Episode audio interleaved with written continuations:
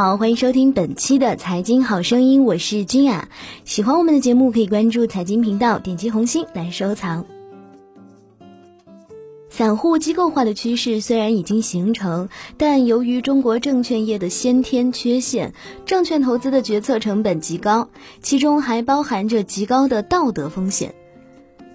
投资决策成本高的主要因素有两个，第一个是证券分析师贵，第二个是交易费用高。而交易费用中包含着证券从业人员及所属机构的主要经济收入。证券投资的中介机构一旦主要依赖于交易费用，中介机构与投资人之间的利益冲突就难以避免，从而必然会产生制度性的道德风险。从二零一四年五月二十一号沪指瞬间跌破两千点之后，低位盘整两个月，从七月二十号五千零五十点启动，一个大牛市疯疯癫癫的来了。谁能在二零一五年五月到六月间成功逃顶呢？所问之处，举手回应者寥寥无几，多数人都苦笑了一声。如今我们回过头去看，证券中介机构赚了天量佣金，场内场外融资配资的机构赚了大量的利息。股市投资人在线二八分布，百分之二十的人赚了，其中有人大赚；百分之八十的人赔了，其中有人大赔。这就是股票市场的二八定律。百分之二十赚钱，百分之二十赔钱。赚钱的人当中，百分之二十赚大钱，百分之八十赚小钱。研究发现，股市中约百分之四赚大钱的群体，通常有两大特征：第一是操作风格较少频繁交易；第二就是决策流程中规避道德风险。古人云：“胸中有数。”这句话看似平淡，却知易行难。难在哪里呢？主要是有三个方面。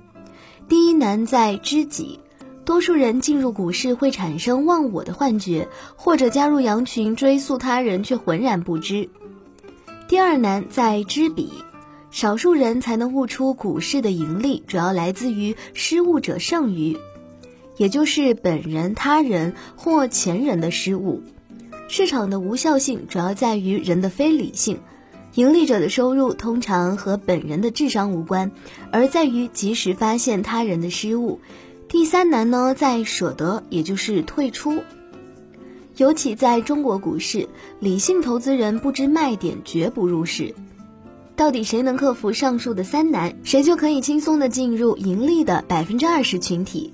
有更高悟性和更高情商的人，还可以进入百分之二十中的百分之二十群体。在中国，正确的投资理念是价值投资加波段操作，即不频繁交易，也不长期持有。但是要知道，即使把握股市重大波动的临界点，更是难上加难。通俗的说，就难在谁能躲过一劫，炒两把底。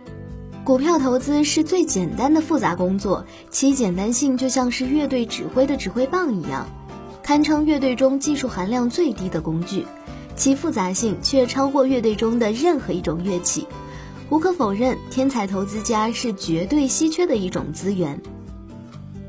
股票投资呢，可简单的概括为七个字：选股、择时、配组合。在这七个字当中，选股所需要的数据量最大，所以啊，应该主动放弃，交给电脑系统筛选。择时的关键在于及时发现临界点。